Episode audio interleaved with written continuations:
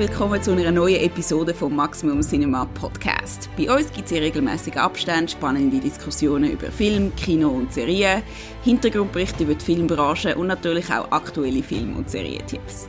Die heutige Folge ist ganz eine besondere. Wie schon letztes Jahr haben wir uns nämlich für einen Rückblick auf das Zurich Film Festival mit dem Team von Outnow zusammen da. Das heißt, es gibt eine Doppelfolge zu unseren Lieblingsfilmen vom ZFF. Der Maximum Cinema Podcast wird präsentiert von der Allianz, wo wie mir auch eine grosse Leidenschaft fürs Kino pflegt. Mut heisst auch mal die Hauptrolle abgeben, zurücklehnen und geniessen. Mein Name ist Olivia Giunameu und mit mir vor dem Mikrofon sitzt heute der Olivier Samter. Hallo. Und vom Outcast Podcast der Nicola Natter. Hallo. Und der Marco Albini. Hallo. Hallo zusammen, vielen Dank, dass ihr äh, bei uns in Podcast reinhört für, die, für den Rückblick, nicht reinhört, damit, dass ihr mitredet äh, in diesem Rückblick aufs ZFF. Nur noch kurz dazu, wie jetzt eben die Doppelfolge aufgebaut ist, falls ihr es äh, letztes Jahr noch nicht gelost habt.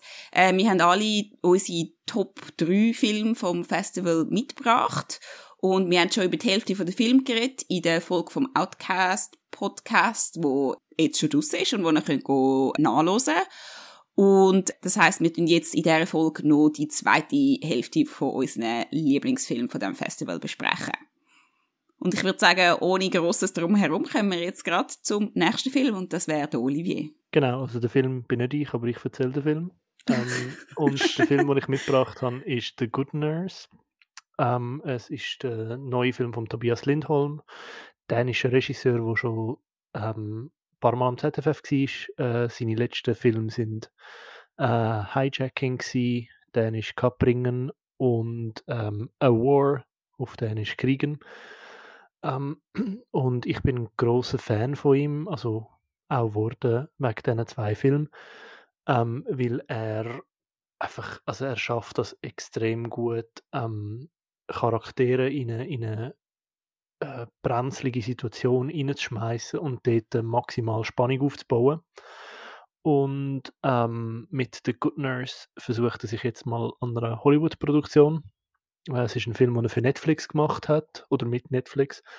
Ähm, und in der Hauptrolle sind der Eddie Redmayne und Jessica Chastain ähm, als zwei KrankenpflegerInnen im Spital in Amerika Anfang der Nullerjahre. Der Film basiert auf einer wahren Geschichte.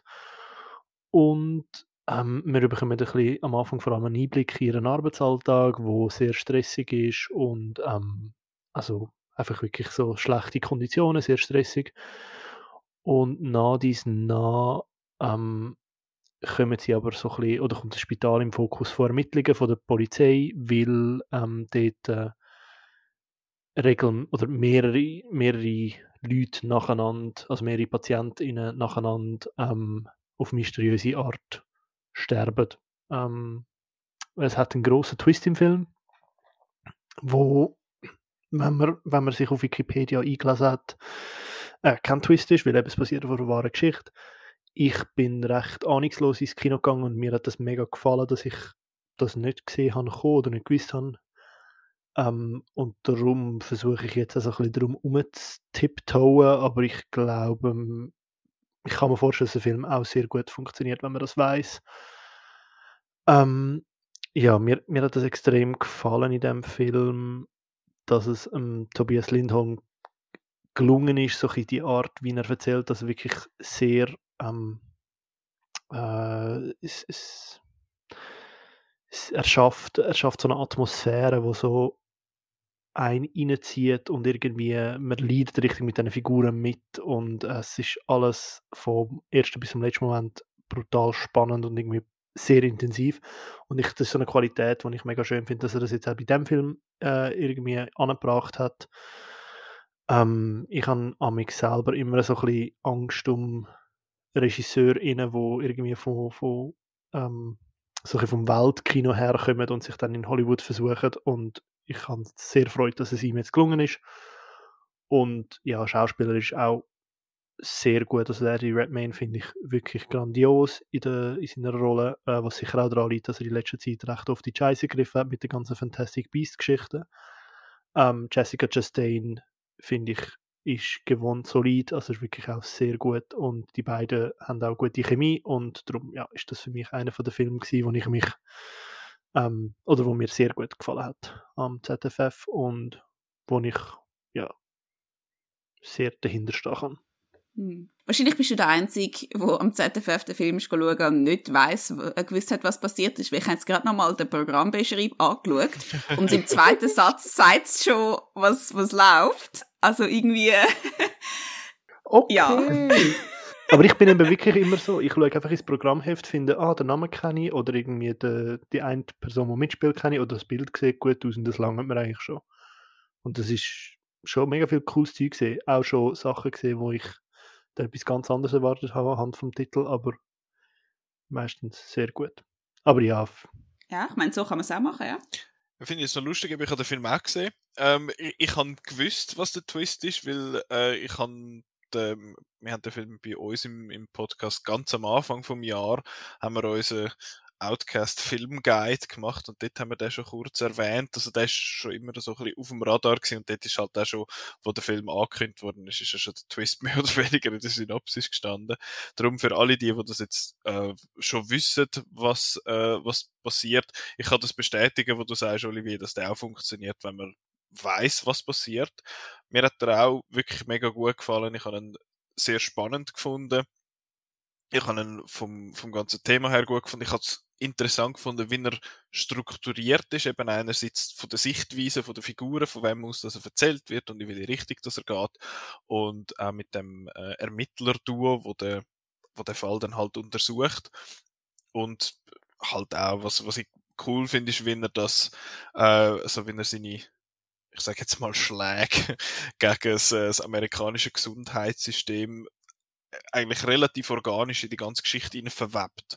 Das finde ich funktioniert mega gut und hat mir, hat mir auch gefallen, weil es halt auch ein, ein Thema ist, das ich persönlich einfach immer noch erschütternd finde, dass das in den USA so kann funktionieren, das Ganze.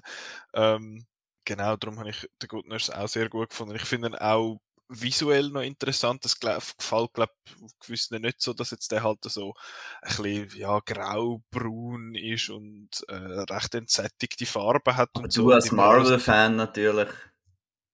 Das ist etwas anderes. dort, dort fehlt die Color Correction. Bei äh, The Good Nurse ist ein Stil, bei Marvel ist der Lack of Style. Ähm, aber ja, nein, ich finde, der Film sieht auch gut aus. Es hat eine Szene, wo jemand ein bisschen overacted, sage ich jetzt mal, wo, ja. Pff, ich finde so, ach, ja, ich einfach nicht gern, wenn Leute umschreien. einfach mal das aus Prinzip. Das gibt mir meine Oscar-Szene, oder ja, was? Hoffe, ja. ja, schon, ja. ja. ja. Ähm, wir sind uns selten einig, aber da sind wir uns einig. Ganz genau. Eben, bei den Good Nurse sind wir uns einig. Äh, unsere die Folge, äh, der Teil 1 hat unharmonisch aufgehört mit unserem Fight zu Mad Heidi und jetzt, hey, jetzt sind wir voll, äh, voll dabei. Aber voll der Eddie, der Eddie Redmayne, der ist halt erst gut, wenn er umschreien kann. Wir haben es ja gesehen bei Jupiter Ascending. Ich habe noch gedacht, ob ich früher oder später mal noch erwähnen soll, den Film mal bringen. Oh, yes. Stimmt, ich habe vergessen, dass der existiert. He was in that movie. Aber wieso hast du das vergessen? Den Film muss man sich ab und zu reinziehen und einfach denken, was? Aber das UBS-Logo, wo irgendwo an der Skyline ist, das ist das Einzige, was ich mich mag erinnern Okay, das kann ich mich nicht erinnern, aber... Chicago, ja. Wer weiß, ja. was ich nicht. Ja, ich schaue den Film auch regelmäßig. ja, eben, siehst Ja. Hallo? Nein, ich weiß nur Credit Suisse kommt vor in der letzten Folge, äh, in der letzten Staffel von Succession. Das weiß ich noch. Mhm. Sorry, ja. random fact. Aber okay. als, als, als Verbrecherbank oder so etwas, gell? Irgendwie. Also. Ich glaube, sie sind nicht Nein, aber ich meine, wenn du irgendetwas machst mit der Familie von Succession, ich meine, dann ja, bist du ein bisschen shady. Aber ja. Anyway, not the point. The Good Nurse. Jawohl. Good Nurse, good movie. Schon, okay, cool. Äh, aus irgendeinem Grund bin ich fest überzeugt gewesen, dass es irgendwie um NHS geht in diesem Film. Ich weiß nicht, warum ich das gedacht habe, aber nein, es ist nicht, äh, es ist ein, ein anderes Gesundheitssystem, aber äh, okay, ist auch gut. Ähm, ja, und The Good Nurse kommt nur auf Netflix. Da kann man jetzt nicht im Kino schauen, wenn man ihn verpasst hat am ZFF, aber das ist sicher auch lässig, wenn man kann die schauen kann. Genau. Am 26. Oktober kommt er. Genau, das Datum wäre auch noch wichtig. Kommt er auf Netflix, das ist schon bald. ja, wirklich. Muss man nicht mehr so lange warten. Hurra! Okay, und äh, das bringt uns zum nächsten Film. Und zwar äh, ist das einer von meinen. Und ich äh, tue gerne am ZFF eigentlich noch äh, Dokumentarfilm schauen. Äh, es ist so etwas, was ich sonst nicht so mega mache, obwohl sie ja heutzutage, klingt so, wie wenn ich äh, mega alt wäre, aber mega viel, äh, immer mehr Doc-Film gibt. Und ähm, ja, aber ich tue das so, einmal im Jahr mache ich das so. Und ich habe ein paar äh, spannende gesehen ähm, am, am ZFF, inklusive äh, Les äh, Cascadeuses, wo ja der Preis gewonnen hat, wo ich jetzt so ein bisschen mehr gefunden habe, aber okay. Anyway, aber auf jeden Fall geht es jetzt um Retrograde. Ähm, das ist ein Film von Matthew Heinemann und der ist äh, Anfang 2021 ist der auf Afghanistan gegangen und ist so ähm, embedded mit so einer mit so einer amerikanischen Truppe, weil es ist ja gewesen, kurz nachdem, dass der Joe Biden verkündet hat, dass sich die Amerikaner werden zurückziehen aus Afghanistan nach 20 Jahren. Und er hat halt dabei sein, äh, wo, das, wo das passiert. Und dann eben, eben ziehen sich halt die Amerikaner zurück und, und die Truppe ist dann irgendwie schon im Mai schon weg. Und dann bleibt aber der, der Matthew Heinemann bleibt aber dort und folgt stattdessen einem afghanischen General, am Sayed Sami Sadat, wo äh, dafür äh, verantwortlich ist, zum Helmand-Provinz in Afghanistan äh, verteidigen gegen den zu erwartenden Ansturm der Taliban. Und das ist jetzt so etwas, oder? Also ich meine, wir sind alle, wir können uns alle noch gut erinnern, was passiert ist, ähm, weil es ist ja noch nicht so lange her und äh, wir haben es alle mitbekommen. Und das ist jetzt darum irgendwie nicht ein Film, wo dir so neue Informationen oder so etwas gibt. Aber ich finde, er gibt einen guten, einen guten Einblick drin, äh, wie das vielleicht oder nein, nicht wie das vielleicht, sondern wie das war, ist, äh, wenn du halt, oder für den, für den Mann, der verantwortlich ist, dafür, um sein Land zu verteidigen. Und er dann so halt so langsam merkt, ja, es wird, glaube ich, nichts. Oder? Und du siehst es halt immer so wie der Situationen, wo du so langsam merkst, dass die Moral der Truppe funktioniert nicht mehr, sie haben kein Geld, ähm, er weiß nicht, was er soll machen. Und das, das tut sich einfach so langsam, so langsam aufbauen. Und der, der Regisseur und, und sein Kamerateam sind halt auch wirklich auch in, Situationen dabei, wo es ist, oh, wir müssen sofort in Deckung gehen, die tun jetzt auf uns schiessen und so. Also es ist wirklich mit drin. Und äh, es fängt quasi an mit dem Fall von Kabul und geht dann, geht dann wieder zurück. Äh, das heisst, du hast so ein bisschen, du gehst bis zum bitteren Ende eigentlich, eigentlich mit, mit dem Film. Und der Sadat wird so ein bisschen als Held dargestellt von dem Ganzen, äh, von diesen äh, ja, afghanische Truppe, weil er halt einer von der wenigen ist, gemäß dem Film, wo halt einfach noch dort bleibt und weiterkämpft. Und, ähm, aber es ist jetzt nicht auf so eine Art, weißt, wie du wirst denken, so, uh, today is our Independence Day, weißt, so auf eine amerikanische Art und Weise, wo du denkst, nein, lieber nicht, sondern das, äh, das, sondern so eher ein bisschen, eher ein bisschen zurückhaltend. Und darum hat mir eigentlich der Film noch gefallen. Aber ich glaube, ich bin die Einzige da von unserer Truppe, die ihn geschaut hat. Leider richtig, ja. Mhm. Aber ich hätte ihn auf der Liste gehabt. Ich habe ein Billett gehabt, aber bei Hashtag SBBgate hat äh, die, SBB verhindert, dass ich den Film schaue, weil sie äh, gefunden haben, sie machen jetzt etwas kaputt zwischen der Wintertour und der Freitag, dann, wenn ich den Film jetzt schaue. Das klingt nach Verschwörung. Ja, hm. ja ich glaube auch. Jawohl. Aber eben, das ist wirklich äh, ein, ein Film, wo mir jetzt noch geblieben ist. Andere von den Doc-Filmen, die mir noch gefallen haben, sind wie zum Beispiel «Mi Pais Imaginario» gewesen, über den Aufstand in Chile und so. Und das sind dann halt Filme, die jetzt nicht unbedingt so von der filmischen Qualität jetzt irgendwie etwas wahnsinnig Tolles machen. Nicht, dass jetzt irgendwie Retrograde schlecht gewesen wäre oder so, überhaupt nicht in dem, auf der, in dem Bezug. Aber es ist halt einfach mehr so das Thema, wo, wo einem halt gefällt und oder halt nicht. Oder interessiert, würde ich jetzt mal behaupten. Aber das, ich finde das noch spannend bei Dokus, dass halt dann äh, eine gute Doku packt dich ja eigentlich auch, wenn das Thema vielleicht nicht mega interessiert. Mhm. Ähm, von dem her wäre es eigentlich noch spannend. Eben, in dem Thema, da, das haben wir jetzt alle irgendwie so ein bisschen mitbekommen, haben so ein bisschen Vorwissen. Aber da gibt es ja Sachen, eben, ich habe jetzt äh, mit bei Imaginario auch gesehen und ich habe von, von diesen von diesen Umständen und Aufständen in Chile nicht mega viel mitbekommen, ist ja geografisch auch nicht, nicht gerade nebendran. Ähm, habe ich auch interessant gefunden, habe ich sonst jetzt nicht, nicht toll gefunden. Mhm. aber, aber noch gut. Aber äh, ja, das. Das, okay, gut. äh, ja, ich habe übrigens auch ganz vergessen, um was das ist, was, für was das der Titel steht. Retrogate steht nämlich für etwas Spezifisches und ich kann, sie sagen es im Film und ich kann mich einfach nicht mehr daran erinnern, für was das steht. Aber hey, falls jemand den Film irgendwo verwünscht und kann schauen, könnt ihr uns ja dann sagen, was es heisst. Ähm, aber es könnte ein schwierig werden, weil der Film hat eben leider kein Startdatum in der Schweiz. Darum äh, müsstet ihr den vielleicht ein bisschen auf komplizierteren Weg finden. Kleine Ergänzung übrigens und nochmal eine Brücke zum Tobias Lindholm, wo The Good Nurse gemacht hat, sein letzter Film ähm, A War, spielt auch im Afghanistan, also auch im Krieg ähm, und auch in der Provinz Helmland, wo Retrograde spielt und äh, ist aber 2015 gedreht worden, also es geht ähm, um eine andere Phase vom Krieg und ist aber ähnlich hoffnungslos oder trostlos. Ja. Auf eine andere Art zwar auch. Aber, aber auch jetzt empfehlen. Ich meine eben, hätte man ja können erwarten schon vor was, sieben Jahren oder so. Ja, März. die hoffnungsvollen Filme über den Afghanistan-Krieg, die braucht, die, die sucht man vielleicht Ja, ich glaube, die gibt's nicht. Vielleicht so 2001 hat es eine gegeben oder so. Anyway. ja, ähm, okay, das klingt jetzt deprimierend, aber äh, ich würde sagen, es ist trotzdem ein Film, der sich lohnt, zum, zum den zu schauen.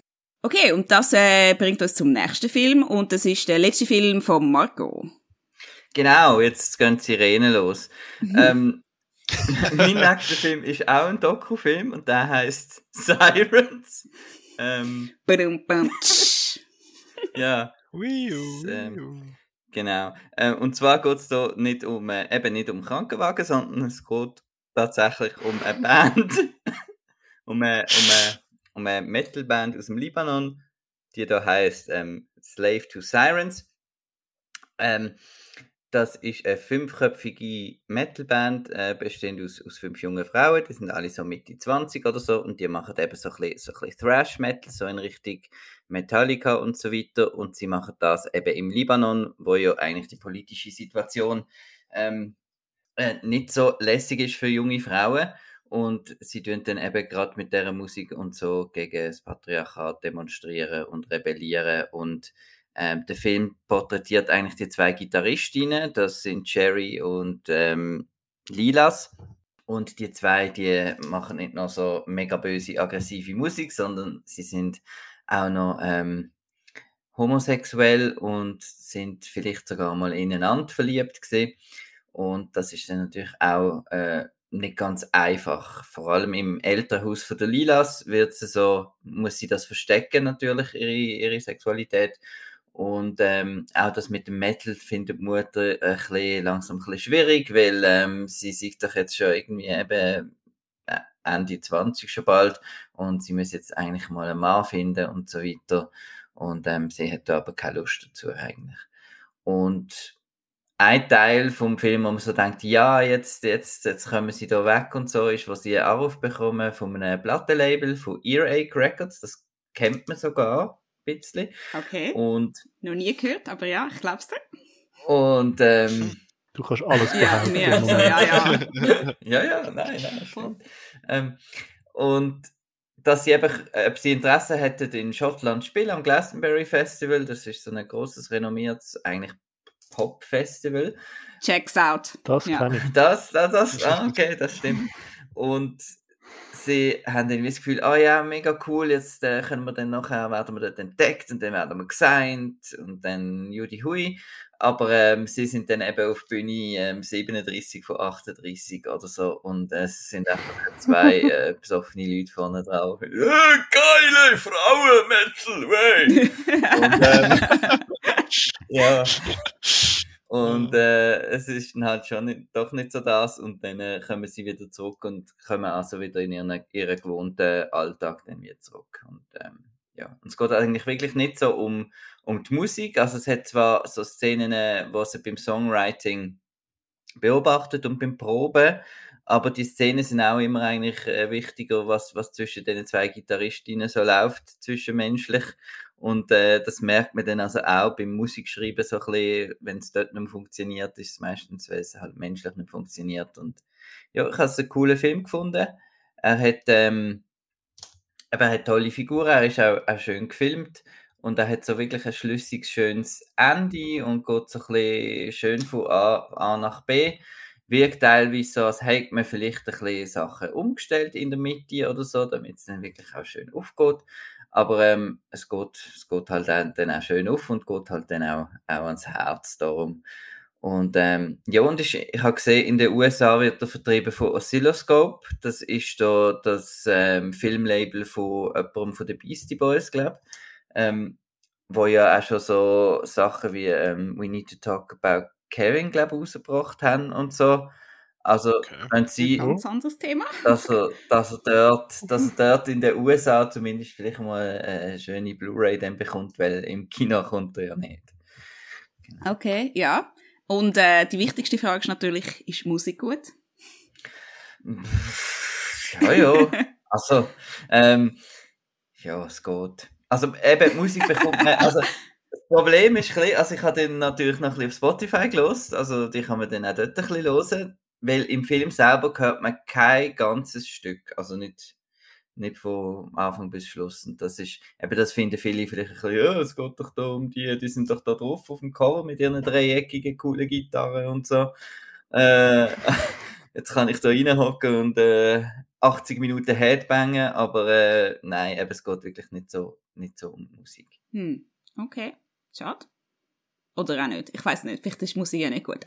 Aber eben, was du vorher noch gesagt hast, das mit dem, mit dem narrativen Bogen von, von Dokumentarfilmen ist halt schon auch noch interessant, wenn du dich fragst, eben, wie viel das sie denn da, ja, wie viel ist da ein bisschen gestellt und wie viel wird da umeinander geschoben, wo eigentlich eben nicht unbedingt so passiert ist, aber so erzählt sich's dann halt, halt schöner. Ich meine, es ist mit mir jetzt auch bei anderen, äh, äh, Film begegnet im, im Programm, zum Beispiel Becoming Julia, wo es einfach auffällig ist, weil äh, das ist der Film, wo sie eben Julia, äh, ich weiß nicht, wie sie zum Nachnamen heißt, sie ist prima Ballerina im Opernhaus Zü äh, in Zürich und sie hat das Baby gehabt und jetzt kommt sie halt wieder zurück und dann geht's so ein bisschen um das, aber dann hast du halt eben das Baby, wo du sehr gut dran siehst, wie die Zeit vergeht und dann siehst du halt, dass es einfach nicht so ist, wie sie im Film dargestellt wird. Mhm. Oder auch beim Ding habe ich gefunden, beim, äh, wir haben es vorher schnell von Cascadeuse ganz kurz gehabt. Mhm. Ähm, das ist mir jetzt bis eines nicht so aufgefallen, aber du hast auch viel Film, das, da gehört auch mein Lieblingsfilm Schwarzarbeit dazu, wo du so wie das Gefühl hast, Ja, yeah, Schwarzarbeit. äh, wo du amix das Gefühl hast, Also der Film. ja, ja. wo du wie amix das Gefühl hast, es wird einfach irgendwie, jetzt wird ein Stichwort geben, damit dann die Diskussion irgendwie zu dem Thema losgeht. Mhm. Ähm, ich, ist, fällt mir auch immer wieder auf bei Dokus, dass du das Gefühl hast, jetzt wollen wir aber unbedingt irgendwie auf das, dass sie jetzt über das diskutieren. Oder auch so, Mhm. äh, so anrufen, wenn irgendwann mal in eine, das ist jetzt da auch so gesehen, wo da der Labeltyp angelitten hat. Ist jetzt das wirklich, ist das, ist das Filmteam dabei gewesen, oder haben sie nachher einfach gefunden, ah, jetzt machen wir einfach den Anruf nochmal, ähm, ja, das ist dann halt die Frage, ob, ob, ob das ein Film darf, so Sachen machen, aber Also ich habe das Gefühl, so einen Anruf nachstellen ist jetzt nicht irgendwie böse, damit es nachher so eine gewisse, ich sage jetzt mal, so, eine- so einen narrativen Fluss irgendwie dann gibt, finde ich selber jetzt nicht so böse, als wenn man dann wirklich ganze Handlungsstränge irgendwie konstruiert oder so. Es ist halt immer so der Mythos von der Objektivität, wo man ja eh schon immer hat mit Dokumentarfilmen, wo eh nicht um ist und, und aber ich glaube, Dokumentarfilm hat immer so das, den, den, den Nimbus von, von dem reinen, unschuldigen, puren und das hat sie eh nicht und ich glaube, mich stört es dann, wenn es halt wie so ein, Zaubertrick ist, wo man, wo man quasi sieht. Und ich glaube, es, es, es passiert in so vielen Dokumentarfilmen eh, obwohl wir es vielleicht nicht merken oder obwohl wir es vielleicht eh nicht, eben, wie oft haben wir schon einen Anruf wahrgenommen und haben uns nicht gefragt, ob der echt wirklich gemacht worden ist. Aber dort, wo es halt dann sichtbar wird, dort ist dann halt, dort funktioniert es dann umso mehr nicht. Also ich kann mir zum Beispiel jetzt auch vorstellen, dass das, was du jetzt beschrieben hast, Olivia mit, äh, mit dem Baby, wo man sieht, das, das reißt sich Mhm. dann halt raus und dann hast du das Gefühl, hey, du willst mich gerade verarschen, aber du schaffst es nicht und dann, also dass man vielleicht wie dort noch so eine stärkere Aversion hat, wenn man dann merkt, dass es nicht funktioniert. Weil ich, ich lasse mich an sich gern belügen, wenn ich es nicht merke. Also jetzt Wow. im Dokumentarfilm. Okay. Im Dokumentarfilm. Okay, Grenzen gesetzt. Oder wenn es Komplimente sind. Ah, okay. Ja, ich finde es eigentlich auch noch wichtiger, dass, eben, dass, dass der Film eigentlich, eben das Ziel, es ist immer die Frage, ist, damit Dokumentarfilm eben auch irgendwie ein Publikum findet, müssen sie halt eben auch ein bisschen, bisschen unterhaltsam gleich noch sein. Und wenn das halt dann passiert, indem man halt ein paar Sachen ein bisschen, ein bisschen zurechtbiegt, finde ich das eigentlich auch, auch legitim, würde ich jetzt sagen. Wenn es jetzt eben nicht so eine Info- Doku-Dump ist, ähm, wo es wirklich um ein ernstes Thema oder so geht, wo, wo, wo einfach äh, besprochen wird, sondern wenn es so ein bisschen um eine, um eine menschliche Geschichte geht, finde ich, kann man da ruhig auch ein bisschen schießen. Ja, es ist Also- einfach mehr Reality-TV irgendwann dann als ein Doc-Film. Aber ist Frauentausch kein Dokumentarfilm? Das ist die Frage. Uff. ja, das ist eine Beleidigung, glaube ich, gegen alle Dokumentarfilme. Ja, aber es ist das gleiche Prinzip, oder? Mein Die. Regie gibt vielleicht einmal in, ins Mhm. in ihr ein paar, ein paar Inputs, äh, so, gang jetzt einmal zu dem und sprich mal die, die unputzte Meersäule, äh, Mehr Ich so, sehe, du ja. bist ein Connoisseur von dem. Von dem. Nein, ich weiß nicht, sehr erfunden, aber. Ähm, ja. Aber ich glaube, mit diesen Konstruktionsvorwürfen hat es ja, glaube ich, gegeben bei dem, also das Jahr ist ja der Film Girl Gang gelaufen und der Vorgänger, das Vorgängerwerk von der Regisseurin ist ja offenbar auch irgendwie so ein bisschen shady gewesen, dass es dort irgendwie Fake-Zeug drin hat. Ich weiß leider nicht mehr genau, was es war. Ich habe das nur gelesen beim, bei der Letterboxd Review vom äh, Luca Bruno vom, vom, äh, vom SRF und der hat das dort schön aufgerollt. Und äh, jetzt bei ihrem neuen Film, bei Girl Gang, hat es auch teilweise so ein bisschen Szenen, die du findest. Eben, es hat den ganzen Handlungsstrang mit ihrem Superfan dort drin, wo die, die finden irgendwann, ah ja, sie ist meine beste Freundin, wo sie sie noch nie getroffen hat. Und dann äh, gründet sie eine Fanpage und dann hat sie keinen Zugriff mehr auf die Fanpage und dann trifft sie jemanden online sonst und dann hat sie richtige Freundin und dann findet sie sie jetzt doof. Und das wirkt alles so ein bisschen konstruiert und dann gewisse so Voice-Overs denkt man einmal so, ist das, ich glaube nicht, dass die das gesagt haben, das ist geschrieben in dem Sinn. Ähm, aber ja, eben, Girl Gang ist jetzt zum Beispiel mehr oder weniger 90 Minuten Reality-TV, ähm, wo ich, ach, was für, was für ein schreckliches Leben. Ähm, Ja, aber es, es Aber- ich hat's nicht irgendwie, ich weiß nicht, letztes Jahr, vor ein paar Jahren, so einen Fall gegeben, irgendwie so deutsche Dokumentarfilm, der vielleicht auch noch irgendwie mit so einem deutschen Sender gemacht wurde, ist, über, äh, über Ah, ja. SexarbeiterInnen, ähm, ja, und ja, dann hat sich herausgestellt, dass sie eigentlich als Schauspieler sind, aber es ist wie ein Doc-Film eigentlich äh, dargestellt worden. Und ich meine, das sind dann ja schon, das ist dann das, also das richtige Problem, ethische Problem. Also, und dann ist halt die Grenze ist dann halt relativ flüssig, also, ich meine, wie, wie man eigentlich kannst du eindeutig sagen, das ist das Problem, aber ich habe das Gefühl, die Grenze verschiebt sich halt einfach so langsam. Also noch kurz vielleicht für die, die jetzt Girl Gang noch gesehen haben, es geht dort um eine Influencerin, äh, 13-Jährige, die von, von ihren Eltern gemanagt wird und ihre Eltern finden immer so, ah ja, jetzt sind wir, wir auch in deine Videos und wir sind voll auch mega cool und oh mein Gott und so. Und darum habe ich gesagt, ich will nicht mit ihr äh, das Leben tauschen, das ist eigentlich der, der primäre Grund. Ich finde das ganz, ganz furchtbar. Der Film an sich ist, ist nicht schlecht, besser als Reality-TV, den ich sonst so gesehen habe. Vielleicht noch, noch zum Schluss. Vielleicht, vielleicht ist es halt wie einfach eine Frage, oder ist, ist es wichtig, dass man wie so ein bisschen, eben so ein bisschen die Herangehensweise halt anders ist. Also, dass man aufhört, irgendwie zu finden, es gibt Dokumentarfilm als ein Genre. Also, es, es, es gibt nur eine Art von Dokumentarfilm und Dokumentarfilm muss eben immer die, das Pure und das Reine haben, wo man irgendwie erwartet, so die Wahrheit und das muss. Also, ich meine, das ist ja eh immer schon mega subjektiv und dass, dass man wie irgendwie auch so ein bisschen halt mit der Erwartung angeht, was ist, also so ein dass es verschiedene Arten gibt, ähm, dokumentarisch zu sein und derige, die vielleicht viel mehr versuchen, wirklich Objektivität zu haben und ja nichts zu verfälschen und, und quasi nichts irgendwie zurechtzubiegen und vielleicht andere, die sagen, okay, das ist vielleicht nicht so wichtig, weil die Story vielleicht besser funktioniert. Also, es wie dort, dass man dort ein bisschen offen ist für verschiedene Arten, dokumentarisch zu erzählen. Und ich das Gefühl habe, hat man jetzt schon immer noch so das Gefühl, es darf, es darf ja nicht irgendwie. Es muss alles echt sein. Ja, Es darf wie Das nicht ist- Regie geführt werden. ich meine, ich quasi, sehe das, ist einfach ja, ich sehe das schon, aber irgendwie finde ich dann wie, das muss dann ja als, für, für das Publikum das ja dann irgendwie lesbar sein, was es für eine Art von Film ist, nicht? Weil, wenn du es nicht kannst unterscheiden, dann ist es ein Problem, oder? Aber wird es nicht zum Beispiel lesbar durch das, wenn man, wenn man anfängt, jetzt die Skepsis entwickeln, was zum Beispiel jetzt Marco gehabt bei Sirens?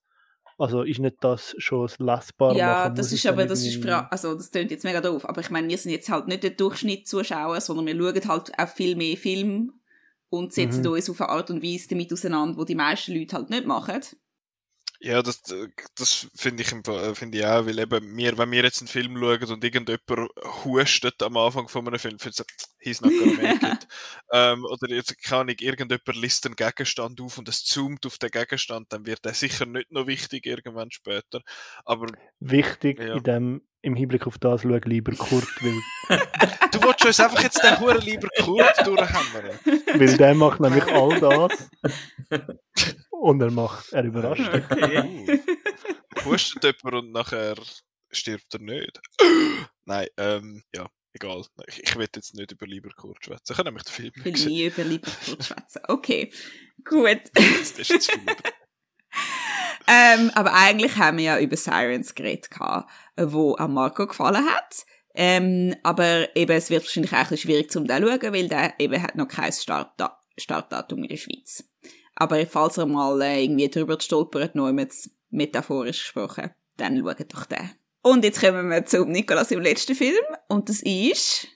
Ja, mein letzter Film ist Detective vs. Sleuths. Äh, Sleuths ist ein ganz schlimmes Wort und ich habe es, glaube auch noch nie so oft in Untertitel gelesen wie jetzt in dem Film. Das ist ein Film aus der Sparte Window oder aus der Sektion Window Hong Kong wo das ZFF immer wieder, also das ist glaube ich jedes Jahr haben sie dort äh, eine Auswahl an älteren und neueren Filmen aus, äh, aus Hongkong. Der ist jetzt vom KFHY, wo auch schon den Film Mad Detective gemacht hat, der vor, glaube ich, etwa 15 Jahren äh, zu Venedig gelaufen ist. Und sie sind so ein bisschen verwandt miteinander, die zwei Filme, weil sie eine ähnliche Ausgangslage haben, und zwar ein Detektiv, wo so ein bisschen übernatürliche Fähigkeiten hat. Im Fall von Detective vs. Sleuths ist jetzt das der, ähm, der Lee. Ich finde es immer ein bisschen irritierend, weil er heißt Chun Lee und ich muss dann immer an die, die Street Fighter Figur denken. Ähm, aber er heißt ja, ich sage jetzt der Lieb. und er ist Detektiv und seine Fähigkeit in dem Sinn ist, dass er Opfer von zukünftigen Mord quasi äh, vor sich sieht und mit denen kann schwätzen. Und er ist aber nicht mehr Detektiv in dem Sinne im Dienst, weil er ist äh, unehrenhaft entlassen worden, nachdem er an so einer Pressekonferenz mal umgeschrauen hat. Und seitdem lebt er unter einer Brücke. Und ähm, die Polizei muss dann wieder mit ihm zusammenarbeiten, weil er eben die Mordopfer sieht und mit denen schon kann schwätzen. Und die Mordopfer sind alle von der gleichen Gang, die sind von der Gang, äh, die heißen The Chosen Sleuths, die, die, die Killerbande und die haben ganz bestimmte Art Leute im Visier, und zwar die, wo der Lee eben vor über die Jahre äh, beschuldigt hat und gefunden hat, mal ich kann beweisen, dass das der ist. Und seine, äh, sein Team aber dann entschieden hat oder seine Chefs dann halt gefunden haben, nein, die sind es nicht gewesen, es ist jemand anders gewesen oder sind ungelöst geblieben. Und sie hinterlassen auch immer Hinweise, wer jetzt das nächste Opfer wird sein und so. Und das kommt dann alles äh, so ein bisschen in Fahrt. Und in Fahrt kommt, ja, der kommt eben relativ schnell in Fahrt. Er wirft einem direkt in den Film rein. Die ganze Handlung fängt fängt sofort an, natürlich.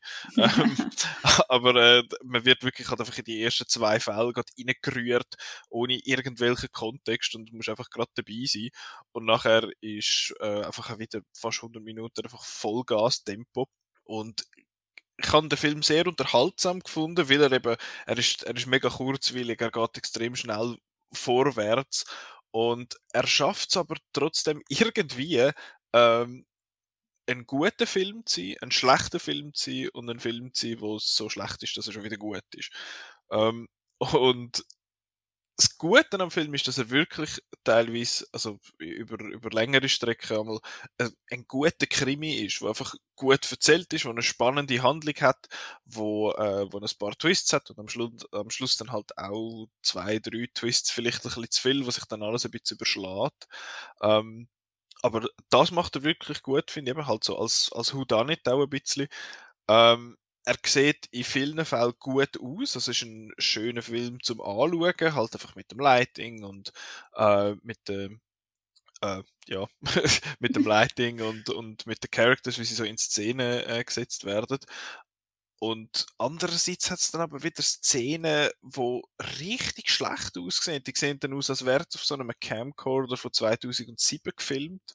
Und äh, dann haben sie so lausige Simulationseffekte. Also sobald es um irgendwelche Special Effects geht, ist der Film einfach wirklich unten also Feuer und Wasser, eben Feuer, wo dann aussieht wie so ein lausiger Snapchat-Filter oder so und bei den Wassersimulationen, wo man noch sieht, wo man halt viele Sachen sieht, wo man nicht sehen ähm, also eben Feuer, wo auf, auf Wellen ist oder auf so einer Oberfläche, nachher fliegt ein Helikopter drüber und sie klappen einfach so ab. Also es sieht, es sieht richtig schlecht aus teilweise.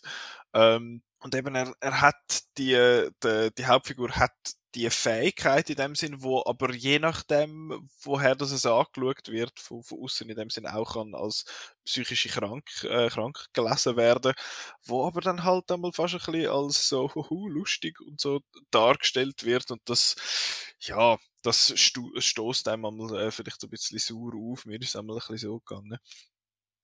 Ähm, aber alles in allem, wenn man mit der chaotischen Energie, die der Film hat, äh, etwas kann anfangen und sich dann nach dem Film die Zeit nimmt, die chaotischen Gedanken vielleicht ein bisschen zu ordnen, dann äh, finde ich, hat man eigentlich recht einen guten, also einen spannenden, einen spannenden Thriller in dem Sinn vor sich, wo aber auch teilweise wirklich lustig ist. Und das hat eben es hat Szenen, wo er dann halt in seinem in seinem Stadium oder in seinem Stadium, in seinem Status quasi dann auf Leute zielt, so mit den Fingerguns in dem Sinn und schießt und er sieht dann, wie er Leute erschießt, aber du siehst dann, ja, es hat einfach Leute hinten dran, die auch drauf schiessen und wie er so ein bisschen mit dem spielt, ist einmal noch recht kreativ. Ja, ich weiß nicht, Marco, vielleicht magst du dich erinnern, wir haben zusammen einmal einen Film geschaut vom, ah verdammt, wie hat es denn geheißen? Mit, vom Zui Hark, mit dem, äh, mit dem Jean-Claude Van Damme, mhm. du hast ihn doof gefunden, ich habe ihn lässig gefunden. Weißt du noch, wie der geheißen hat? Knockoff, genau. Er hat mich ein bisschen an den erinnert, Ui. weil er auch sehr fast-paced ist, mega chaotisch und teilweise ein bisschen weird.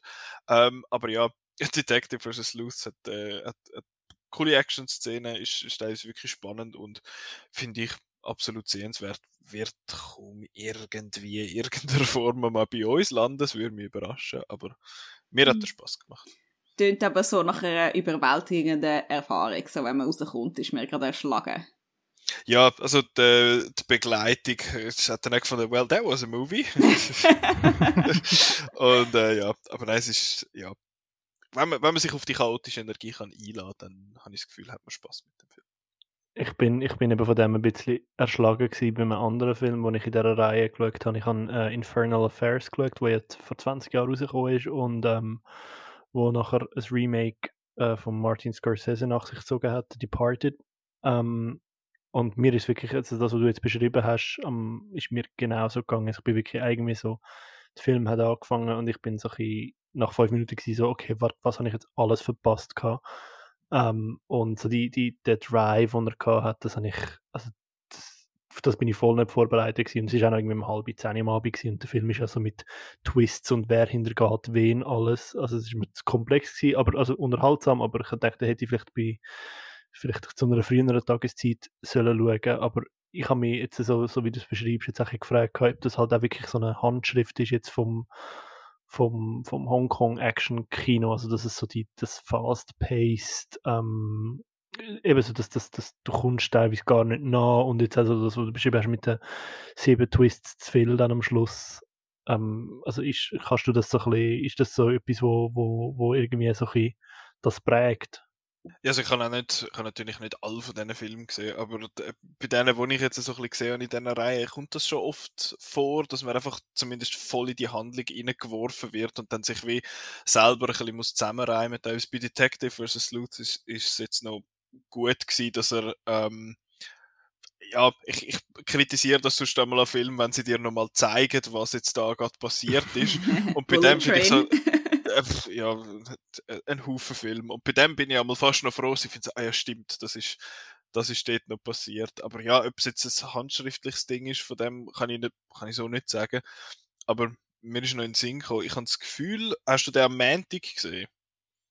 Du den am Montagabend gesehen? Es war am Freitag oder am Montag? gewesen? Ja, dann ist es, glaube am Montag. gewesen. Weil das ist wahrscheinlich die Zeit, ich wollte auch wollen schauen, aber ich habe nachher meinen äh, Abend damit verbracht, mich auf einem Boot mit einem Schweizer Regisseur zu betrinken und äh, Ausschnitt aus Werner Herzog Dokum äh, Dokumentarfilm zu schauen. Von, dem, von dieser Betrinkenden habe ich auch gehört von einer anderen Quelle. Oh. Ah, ja. Gut fun, aber ja. Das Boot wenigstens nicht von der SBB organisiert gewesen. Nein, und das ist ja nicht Pantarei gewesen. Haha, remember Pantarei Jokes. Ähm, ja, nein, sie haben uns dann um 12 Uhr rausgestellt und gefunden, wir müssen jetzt gehen, sonst verstoßen sie gegen das Gesetz. Aber haben wir dann nicht weiter hinterfragt. Gerade so. Hätte man gar nicht gedacht vom Zürich Filmfestival. Hätte man gar nicht gedacht. Von dir? Ja. Eine ganz neue Seite, die ich von dir kennenlerne, nachdem ich dich zweimal gesehen habe. Okay.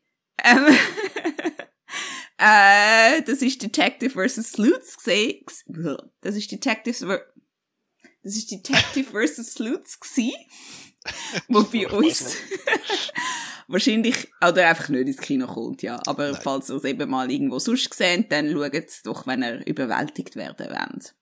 Okay, das bringt uns zum äh, einem Film, der definitiv bei uns ins Kino kommt. Olivier, erzähl uns doch mal. Ähm, ja, auf den Film habe ich mich mega gefreut. Also, auf den Film habe ich mich gefreut am ZFF und ich bin nicht enttäuscht worden.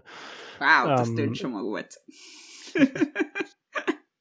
Ich höre einen ironischen Unterton. Ich weiß Never. nicht, was er abzieht. Ich glaube, ich glaub, sie hätten vielleicht auch gern gesehen. Höre ich da jetzt raus. Ah, Ja, ich hätte ihn schon sehr gern gesehen, aber leider hat es nicht geklappt, darum bin ich jetzt bitter. Aber ist okay. Wir können jetzt auch noch mega lange nicht erwähnen, um welchen Film es geht. Und dann ist das Publikum so, So, ui, nein, welcher Film ist meint es sie lieber? Kurt oder ist es doch... Also, wenn irgendjemand meint- Ähm, Es sage ich lieber Kurt, dann äh, nein, danke. So geht's nicht. Item, es ist nicht lieber Kurt gewesen. Nein, ich, ich habe mich zwar auf lieber Kurt, ich mir... Also, Hör jetzt auf! ähm, nein, der Film, den ich meine, ist ähm, der lieber Kurt vom irischen Kino, äh, The Banshees of Inisherin. Sorry, was? Never mind. I don't know. That's the meanest thing anyone has ever said.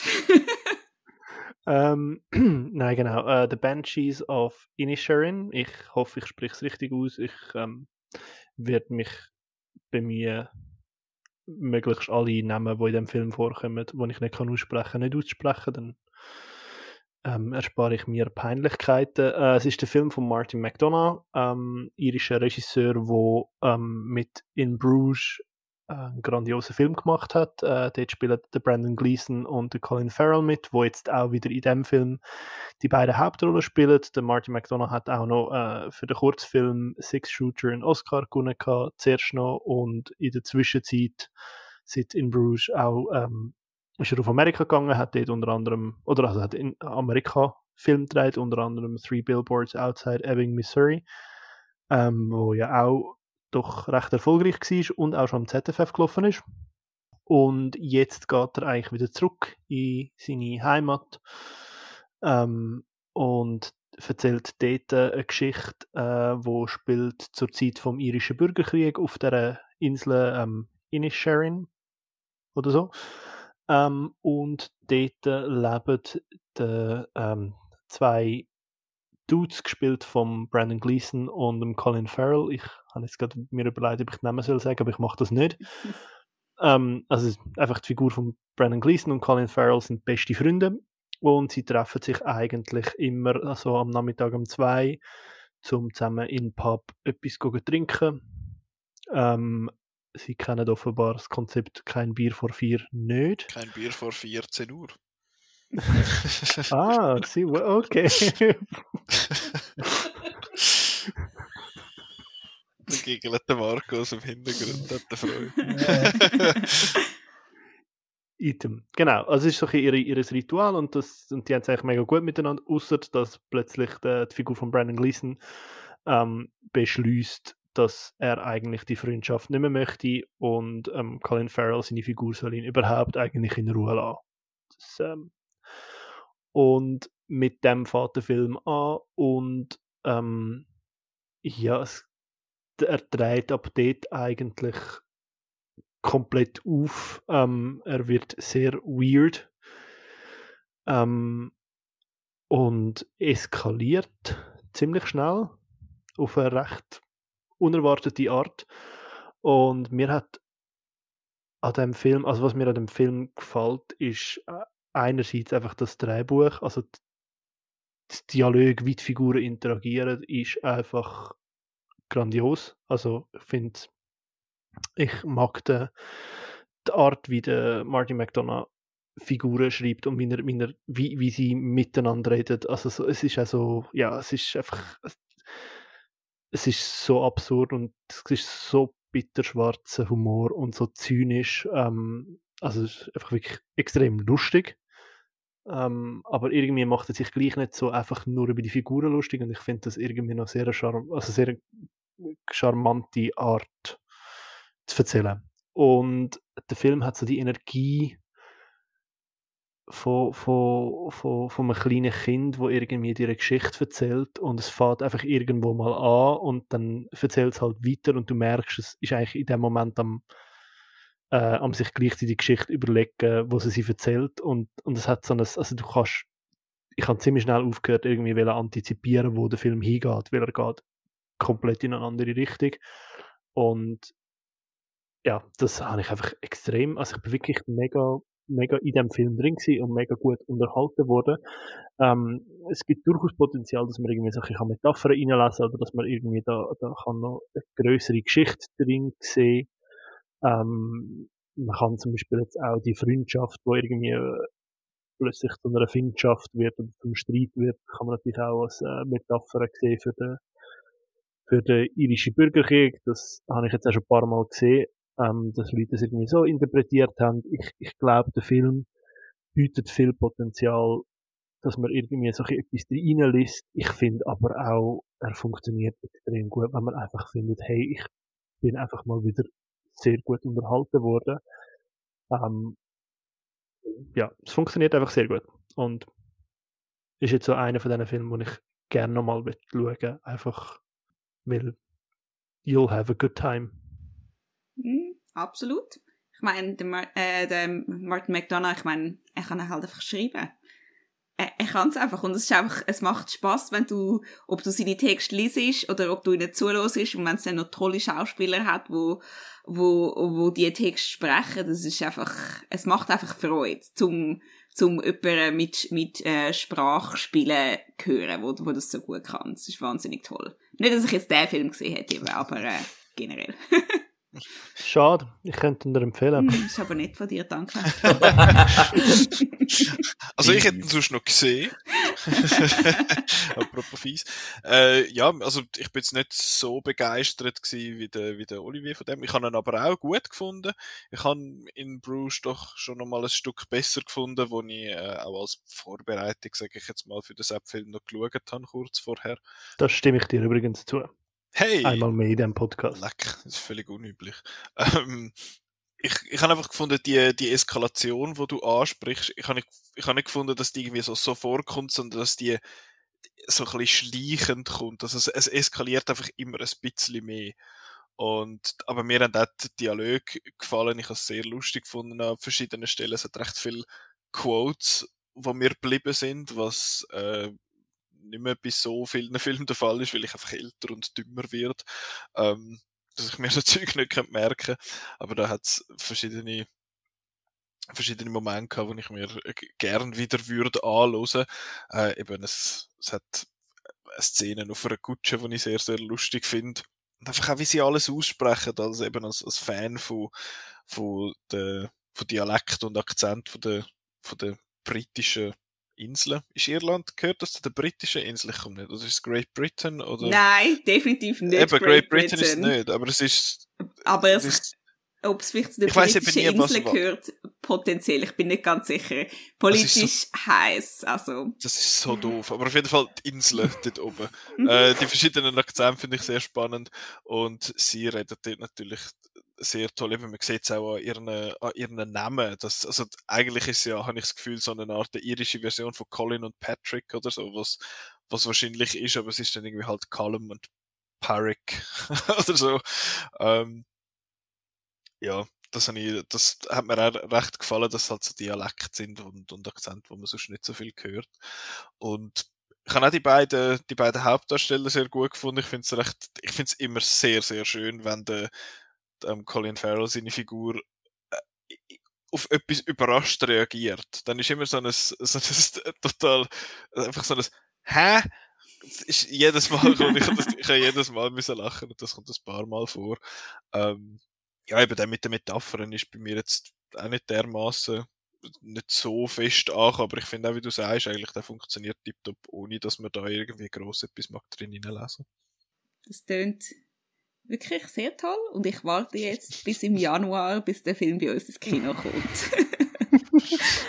Übrigens noch ein kleiner Shoutout an Brandon Gleason, wo, wenn die Folge rausgekommen ist, ähm, bei Saturday Night Live gehostet haben wird und mit Abstand beste Ankündigungsvideo ever gemacht hat, wo er einfach durchs Studio durchskatet. Also natürlich nicht er, aber ähm, es sieht aus, es skatet durchs Studio und es ist ich, ich habe mich nie in meinem Leben gefragt, wie sieht es aus, wenn der Brandon Gleason skatet und Schilder versprayt und jetzt bin ich traurig, dass ich mich das nie gefragt habe.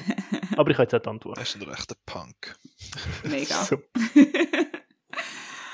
Und das bringt uns zu unserem letzten Film. Und das ist After Sun, ein Spielfilm von der Charlotte Wells. Und dort drin erzählt oder erinnert sich die jetzt 30-jährige Sophie daran, wie sie als Elfjährige zusammen mit ihrem Vater äh, einem Hotel Resort äh, in der Türkei in der Ferien war. Äh, Sophie wird als Mädchen gespielt von der Frankie Corio und ihr Vater wird gespielt von Paul Mescal, wo ihr vielleicht kennt von der Serie äh, Normal People, die Verfilmung von, von diesem Buch.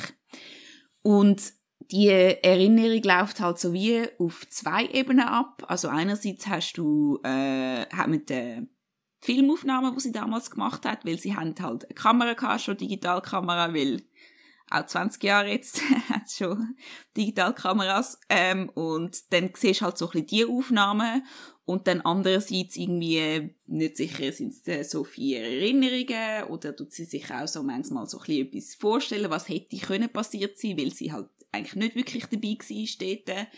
Ähm, und es ist so ein bisschen ein Mischmasch von dem und dann geht's halt einerseits ähm, so ein bisschen darum, eben um die Beziehung zwischen Vater und Tochter, die halt kompliziert ist, weil ähm, sie eigentlich nicht so viel Zeit miteinander verbringen, weil Sophie bei ihrer Mami äh, lebt und sie aber jedes Jahr zusammen in die Ferien gehen und das ist halt eine interessante Beziehung und es wird, es ist einfach mega gelebt. Also ich nehme es dann ab, dass sie äh, Vater und Tochter sind und der Film hat auch nicht irgendwie das Gefühl, er muss jetzt mega viel erklären, äh, wie dass sie zu dem Punkt gekommen sind, wo sie jetzt gekommen sind, sondern nimmt einfach alles, du halt aufpasst und dann daraus kommst. Und die andere Ebene ist so ein bisschen wie auch ein Film, wo über sich selber nachdenkt, halt, wie das jetzt zum Beispiel moderne Technologie und halt auch die Aufnahmen äh, uns beeinflussen. Ich meine, die Aufnahmen eine Filmaufnahme, ist das dann wirklich eben die Erinnerung, das ist so ein bisschen die, Dok äh, die Dokumentarfilmdiskussion, die wir vorher hatten, ist das dann eine authentische Erinnerung, tut das wirklich widerspiegeln, was wir da gesehen haben oder nicht. Und es tut halt auch immer aufmerksam machen auf die eigene Künstlichkeit, eben weil du halt recht häufig siehst, halt wenn Sophie etwas aufnimmt, oder dann tut sie es halt nicht so mega schön framen und so, sondern, und dann ist dir immer bewusst, dass du das halt dass das etwas Künstliches, Künstliches ist, was du siehst. Und du hast auch mega viel so Aufnahmen via Spiegel und so, oder um eine Ecke, oder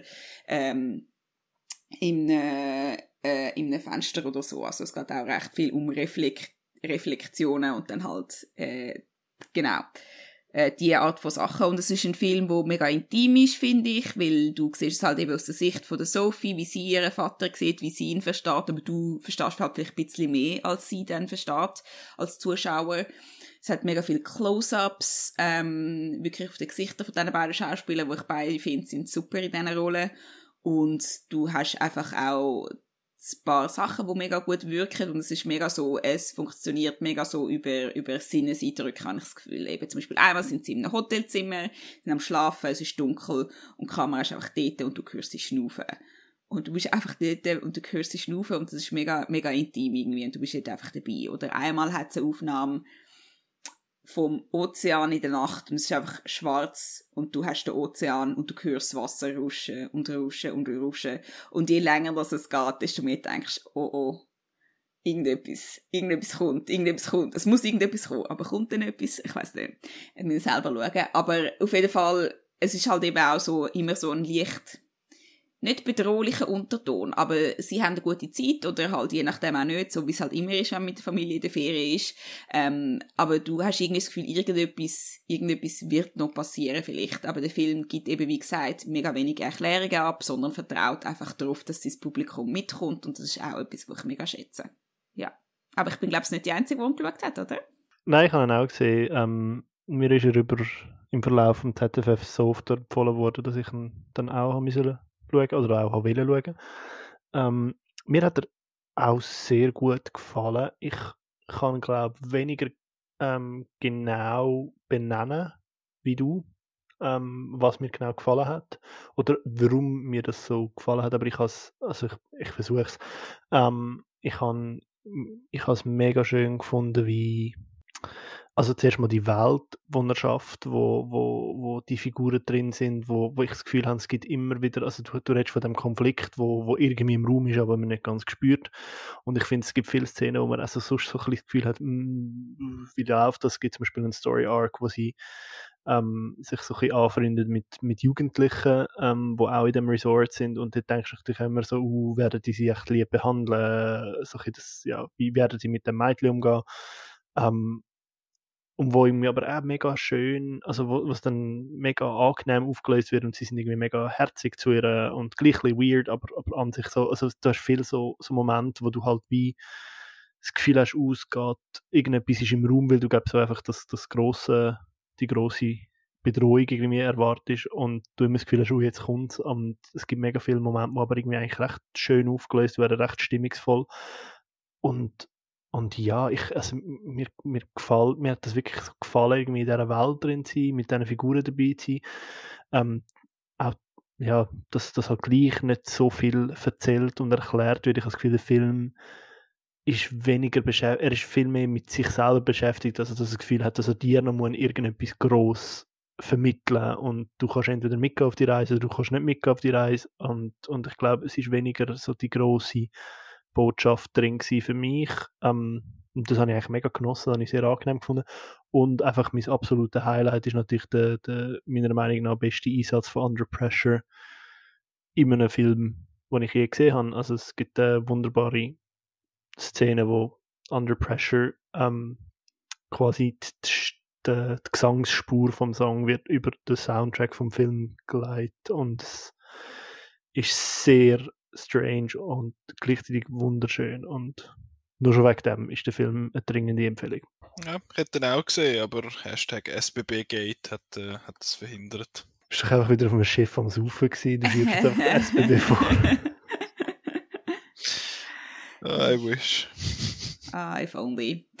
Ja, das ist Aftersun, wo äh, bei uns bis jetzt noch kein Startdatum hat, aber es ist so ein Film, wo man jetzt eben auch schon recht viel davon gehört hat, äh, recht positiv, die Leute sind, äh, sind interessiert und wenn es vielleicht noch ein bisschen mehr Bass gibt, dann gibt es vielleicht bei uns auch mal noch ein Startdatum, ähm, was, was, was, was sehr schön wäre. Und dann würde ich da im Kino schauen, weil ich habe das Gefühl, so im dunklen Raum sitzen, das gibt dem Film noch ein bisschen etwas extra, also statt dass man es die Stube schaut. Und du hast in die geschaut, oder?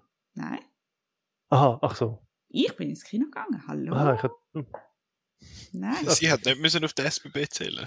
Korrekt. Ich habe gedacht, jetzt hat sie einfach keine Tickets mehr bekommen. Okay, ouch. Ouch. Das hat immer in der ersten Reihe Platz gehabt. Nein, ähm, aber der Film hat jetzt zumindest in der Schweiz schon einen Verleiher mit Outside the Box, also besteht, äh, gibt es eine realistische Chance, dass der dann bei uns immer noch im Kino kommt. Und cool. wenn und wenn es nur Dromodie ist. Ja, genau. dann, gehen, dann machen wir einen Ausflug und gehen alle zusammen. Ja. Hashtag SBB geht. Mhm. okay, ähm, das ist jetzt von, von unseren Filmbesprechungen und wir haben jetzt wirklich sehr lange über das ZFF geredet. Und was würde ich dir sagen, was ist so euer Fazit äh, zu der diesjährigen äh, Ausgabe vom ZFF? Ja, das. Ich, ich weiß nicht, ob es. Also, ich habe das Jahr mehr Filme gesehen am ZFF, als ich, als ich je also die Vorjahr gesehen habe. Und ich, ich weiß nicht, ich habe weit Erwartung gehabt, dass wenn ich mehr Filme schaue, dass ich auch mehr Chancen habe auf so einen grossen Film, der mich mega flasht und wo mich mega begeistert. Ich habe in den früheren Jahren immer so ein, zwei Filme gehabt pro Jahr, wo du, wo du wie so mitgenommen hast, wo du das Gefühl hast, du hast so eine persönliche Verantwortung, auch wenn der Film dann ins Kino kommt, dass du irgendwie, dass, dass du den Leuten sagst, hey, man könnt den schauen. Also, außer das ist gerade irgendwie, keine Ahnung, der La La Land oder so wo gewiss hast, geht eh jeder schauen. Aber wenn es so kle- kleinere Sachen gewesen sind oder so Sachen, die vielleicht unter dem Radar laufen, wo du gefunden hast, mal, das, das will ich wirklich, den, den will ich nochmal im Kino schauen und wo mich irgendwie auch, wo ich auch lange darüber nachgedacht habe. Und, und, und das Jahr habe ich keinen solchen Film gehabt, wo mich so richtig, richtig umgehauen hat. Also eben Banshees hat mir sehr gut gefallen. Den will ich ja sicher nochmal im Kino schauen, aber das ist, ist jetzt für mich auch nicht so der grosse, also eben, ich finde, er ist nicht ein In Bruges und, und der hat mich jetzt doch auch nicht so massiv verzaubert wie andere Filme. Ähm, und auch all die anderen Filme, die wir darüber geredet haben, es ist alles so gut gewesen, es ist sehr gut gewesen, aber so, so richtig irgendwie begeistert hat mich nichts. Und es hat dafür sehr viel Ausreißer gegen oben gehabt. Also es, es, hat, es hat sehr viele Filme gehabt, die ich sehr schlecht gefunden habe. Hast du schon mal einen von denen erwähnt jetzt da in der Folge? Kann das sein? ähm, nein, aber Äh, die Namen nicht. wir haben über den Mad Heidi geredet. Hey, Oh. Shots fired. Ja. Ähm, ja, und lieber Kurt, ja.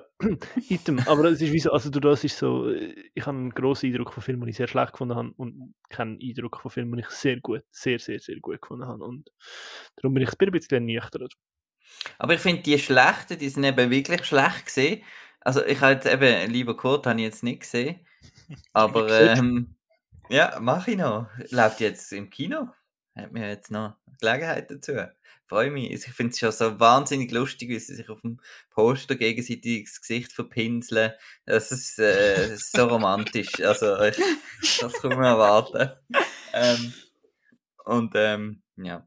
Ähm, nein, ähm, ich habe ja den, den Nate und Gigi oder Gigi und Nate. Gigi oder? und Nate. Ich habe das Gefühl, das ist ein Film Gigi über, und äh, über Basel. es geht um Gigi Öri. Nein, es geht nicht um Gigi Öri. Äh, es ist auch mehr Gaga als Gigi. Und, ähm, es, äh, nein, es ist so ein, ähm, geht um einen Aff und, und einen, einen, einen jungen Mann im Rollstuhl. Und es, Ein Und Aff das- und ein Tier. und es geht eigentlich darum, ähm, dass ähm, eigentlich die Tierrechts Rechtsmenschen alle blöd sind und überhaupt. Und äh, es ist eigentlich ein, ein, ein Republikanerfilm.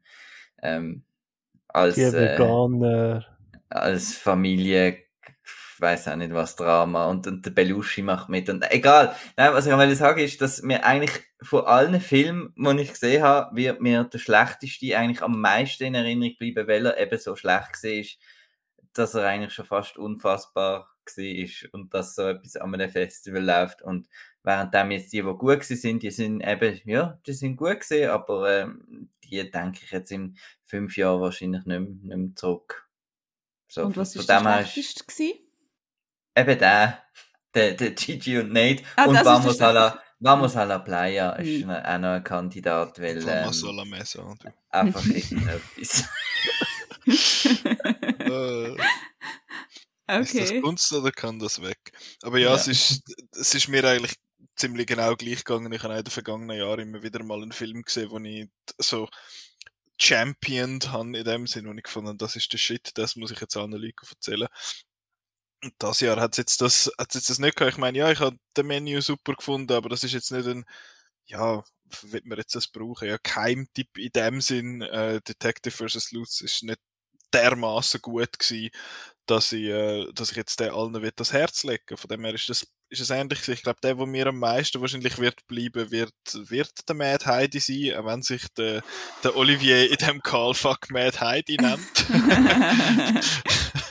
ähm, äh, einfach weil, weil ich das Screening an sich lässig gefunden habe, so ein bisschen Niff-Feeling habe am ZFF. Ähm, aber sonst hat es wirklich auch bei mir nicht mega viel Ausreißer jetzt äh, gegen oben gehabt. Viel noch gute Filme, noch interessante Filme, ähm, aber auch wenig, wo, wo mich wirklich aus den Socken gehauen hat. Mm. Ja, also ich, ich kann mich dem eigentlich nur anschliessen. Ich habe aber zum Glück, muss sagen, ich habe auch keinen katastrophal schlechten Film gesehen, weil ich gefunden habe, wie jeder normale Mensch, lieber Kurt, tue ich mir vielleicht einfach nicht an. Ähm, darum habe ich wirklich keinen so Ausrisser nach unten gehabt, aber äh, ich habe jetzt Also auch bist nicht... generell auch sehr selten ins Kino gegangen, habe ich gehört, oder? Also bei guten Filmen bist du nicht gewesen, oder? Rude. Ein paar von uns müssen eben arbeiten gehen, weißt du? Ich kann nicht 42 Filme schauen. ähm, anyway. Das ist immer die Ausrede. Ja, Geld schaffen äh, und Sozialleben, ich weiß, das ist grauenhaft. Äh, anyway, aber die meisten Filme, die ich gesehen habe, sind wirklich so recht middle of the road gewesen. Weder besonders gut noch besonders schlecht. Und das ist schon, eben irgendwann denkst du einfach so, hä, habe ich jetzt zu viel Film geschaut? Und ja, es sind nicht 42 gewesen, es sind nur 16 gewesen oder so, aber trotzdem habe ich jetzt zu viel Film geschaut und darum äh, ist mir so alles so, kommt mir so ein wie Einheitsbrei vor oder ist es einfach wirklich das Programm? Aber eben, ich habe jetzt den Eindruck, so, wenn ich euch dazu höre, das ist einfach das Programm, wo ein das Problem, also, das Problem, ja, einfach nicht so überzeugend war das Jahr. Also es kann ja in beide Richtungen gehen, jetzt bei dem, wenn man eben Flut an Film schaut, in dem Sinn, dass man dann entweder einen guten Film vor lauter Ermüdung quasi nicht erkennt, oder dass man eben, weil man einen Haufen dann schlechte oder mittelmäßige Filme hat, dann einen Film, der eigentlich gar nicht so gut ist, vielleicht ein bisschen überhyped und vielleicht ein bisschen zu gut findet in dem Sinn.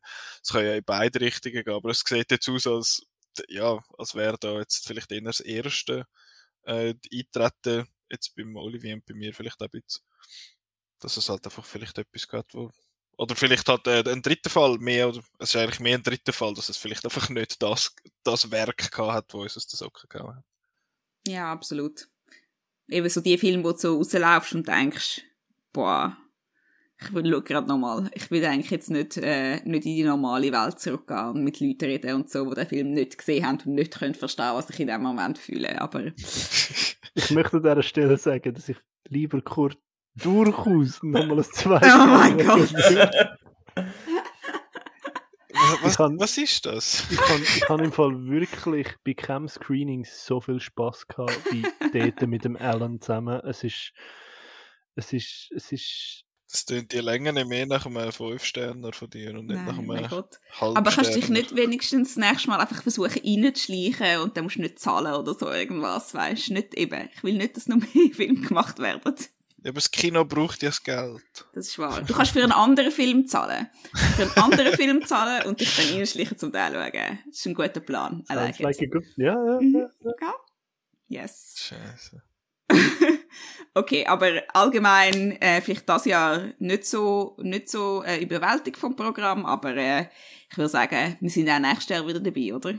Ja, eh, eben, weil das ZFF ist, auch wenn es jetzt nicht das Hitjahr war, finde ich, ist das ZFF Jahr für Jahr wieder lässig. Eben, man hat, man hat ein Filmfestival, die einen wirklich fast direkt vor der Haustür, die anderen sind auf die SBB angewiesen, aber das, trotzdem ist es, ist es mega lässig, zum die Film zu sehen und eben teilweise halt auch ein paar Monate vorher, teilweise ein Jahr bevor er dann kommt, eben wie jetzt der aktuell gestartete äh, Mona Lisa and the Blood Moon vor einem Jahr am ZFF Mhm. gelaufen Ja. ist. Oder Ähm, Hurt Locker damals, weiß ich auch noch, der ist auch mega früh schon. der ist schon so einer. Mhm. Und Dings vor zwei Jahren ist Contra, ist äh, nachher über ein Jahr später dann bei Ah, uns ins Kino gekommen. Uh, Das ist stimmt. aber so eine Pandemie-Geschichte der hätte eigentlich vorher sollen rauskommen und ist dann nachher einfach wegen der, der Pandemie, da weiß nicht mehr, was war, aber die ist, ähm, ist dann geschoben worden. Und von dem her finde ich es immer wieder lässig zum gehen, auch wenn jetzt halt nicht, wenn es jetzt nicht das tollste Jahr ever war, ist es, ist es cool, in vollen Saal äh, die Filme zu sehen mit anderen Leuten, die Fan sind von Filmen oder vielleicht auch halt einfach mal einen Film gehen, gehen schauen, sonst, Ja. sonst nicht ins Kino gehen. Und du kannst den ganzen Tag im Kino sein. Ich meine, geiler geht's eigentlich nicht. Genau. Wie so ein Popcorn. Was? Hä? Das ist ja den ganzen Tag im Kino. Also das Wow. putzt jetzt hoffentlich weg zwischen den, zwischen den Vorstellungen. Nein, das hängt im Keller in meinem Sack. Aber du meinst so das Popcorn zwischen, zwischen dem Sitz, also im Sitz innen. Mhm. Ja. Und das muss man Okay. nicht zahlen für den Film. Netflix. Das Es sieht nur Dunkelheit und schmeckt Füdli. Gut. Ähm, Cool, appetitliche Bilder, die wir da bringen. Sorry, dass ihr da mit zuhören. Aber ich würde sagen, es ist langsam Zeit zum, zum Ende zu kommen von dieser Folge. Okay. Ähm, wie gesagt, die erste Hälfte von dieser Doppelfolge, wo wir eben so über so Sachen wie Mad Heidi und so reden, äh, könnt ihr beim Outcast Podcast go nachhören, wo jetzt auch schon draussen ist. Äh, vielen Dank fürs Zuhören. Die nächste Folge vom Maximum Cinema Podcast erscheint in drei Wochen. Es verabschiedet sich der Olivier Samter, Tschüss. der Nicola Natter Adieu. und der Marco Albini. Ciao. Ja, danke vielmals euch, dass ihr äh, zu uns sind mitschwätzen und äh, hoffentlich können wir das dann nächstes Jahr wiederholen. Danke euch. Äh, die heutige Folge ist von Joel Singh, von Daniel Frischknecht und von mir, der Olivia Gianameo, produziert worden. Wenn euch der Podcast gefällt, dann bewertet uns mit Sternli, am liebsten mit 5, aber 4 ist auch okay. Oder abonniert uns bei der Podcast-App von eurem Vertrauen. Und wir freuen uns natürlich auch, wenn ihr uns euren KollegInnen weiterempfehlt. Alle Infos und bisherige Folgen findet ihr auf maximumcinema.ch/podcast. Tschüss!